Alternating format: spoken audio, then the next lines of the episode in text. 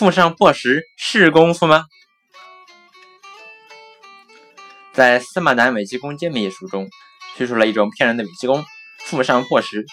表演者一将面朝天躺在地上，也有人横躺在两条长凳之间，腰背部不着凳子，腹上放一块大石头，通常是五六个、七八个小伙子抬上来的哦。然后有一名助手挥起十八磅大锤，猛力击打石块，大石头应声而切断。表演者从地上蹦起来，安然无恙。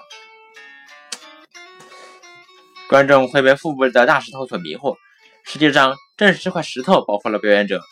如果锤子直接敲在肚皮上，肚皮是受不了的，因为肚皮的损坏和速度有关。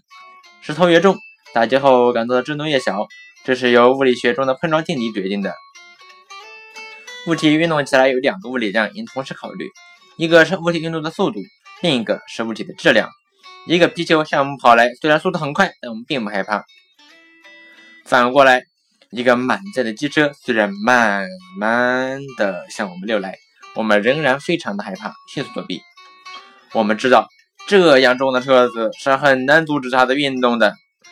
物理上定义质量和速度的乘积为动量，设碰撞时锤子的全部动量传递给石头，变成石头的动量。